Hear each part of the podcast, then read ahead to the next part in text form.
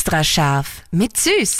Kochtipps auf Live-Radio mit Dominik Süß. Ihr habt gerade ein frisches Salatdressing gemacht und zack, euch ist der Essig ausgerutscht. Ja? Was kann man tun, wenn das Dressing zu sauer ist? Profikoch Dominik Süß. Was kann man da machen? Also eine Sache ist mal, du kannst ein Lorbeerblatt nehmen und das hineinlegen, das entzieht auf jeden Fall mal schon mal äh, einiges an Säure.